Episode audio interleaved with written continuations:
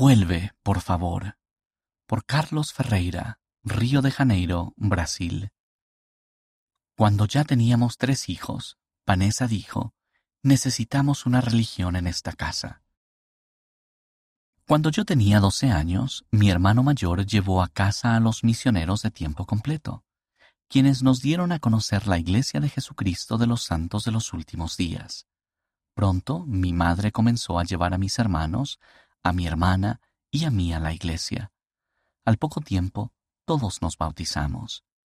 Sin embargo, poco a poco dejamos de asistir.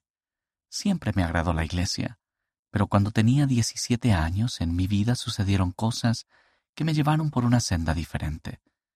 Trataba de ser una buena persona y siempre tuve buen corazón, pero me perdí y comencé a vivir a la manera del mundo. Sin saberlo o sin darme cuenta, el mundo me atrapó.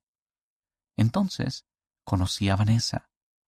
Un día, luego de haber estado juntos por un tiempo, ella dijo, Necesitamos una religión en esta casa. Para ese entonces teníamos tres hijos. Así como está el mundo, nos preocupaba la guía espiritual que les íbamos a dar a nuestros hijos. Pensaba que si iba a volver a una religión, volvería a mi iglesia. Recordé que era un lugar donde había buenas personas. Conversé con un miembro y le dije que estaba pensando en volver a la iglesia. Me dijo, vuelve, por favor. Mi mayor preocupación era que mis hijos pensaran que la iglesia era aburrida y que no les agradara. Pero les agradó. Al continuar asistiendo, Vanessa decidió que no había nada que se parezca a la iglesia y que ayude a las familias a crecer juntos. Era exactamente lo que ella buscaba. Vanessa y yo nos casamos, y ella y nuestros hijos se bautizaron. Ahora caminamos por la senda del Evangelio como familia. Nuestra meta es ser sellados en el templo. Durante la construcción del templo de Río de Janeiro, Brasil, yo pasaba frente a él casi todos los días. Les decía a mis amigos, algún día me voy a casar en ese edificio. Hombre, dices lo mismo todos los días, me decían.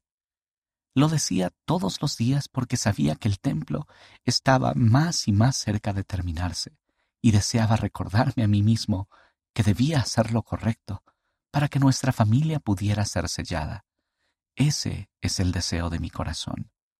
Sé que mis hijos comenzarán a aprender más acerca del mundo y que pasarán por algunas de las cosas que yo pasé pero cuando comparto mis experiencias con ellos les digo, por favor, no se acerquen ni siquiera un poco a las cosas que yo hice, porque no vale la pena.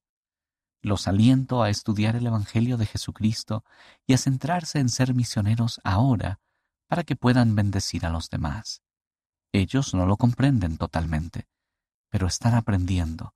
Eso es lo que deseo para ellos.